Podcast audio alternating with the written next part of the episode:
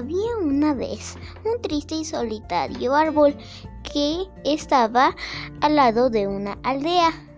Un pequeño joven estaba paseando, deseando sombra.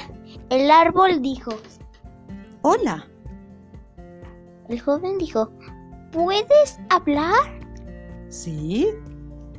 Gracias. ¿Cómo te puedo compensar por la sombra? Quiero saber qué es la Navidad. Ok, pero primero tengo que cortarte para llevarte a mi casa. No, así no, me seco. Mm, tengo que irme.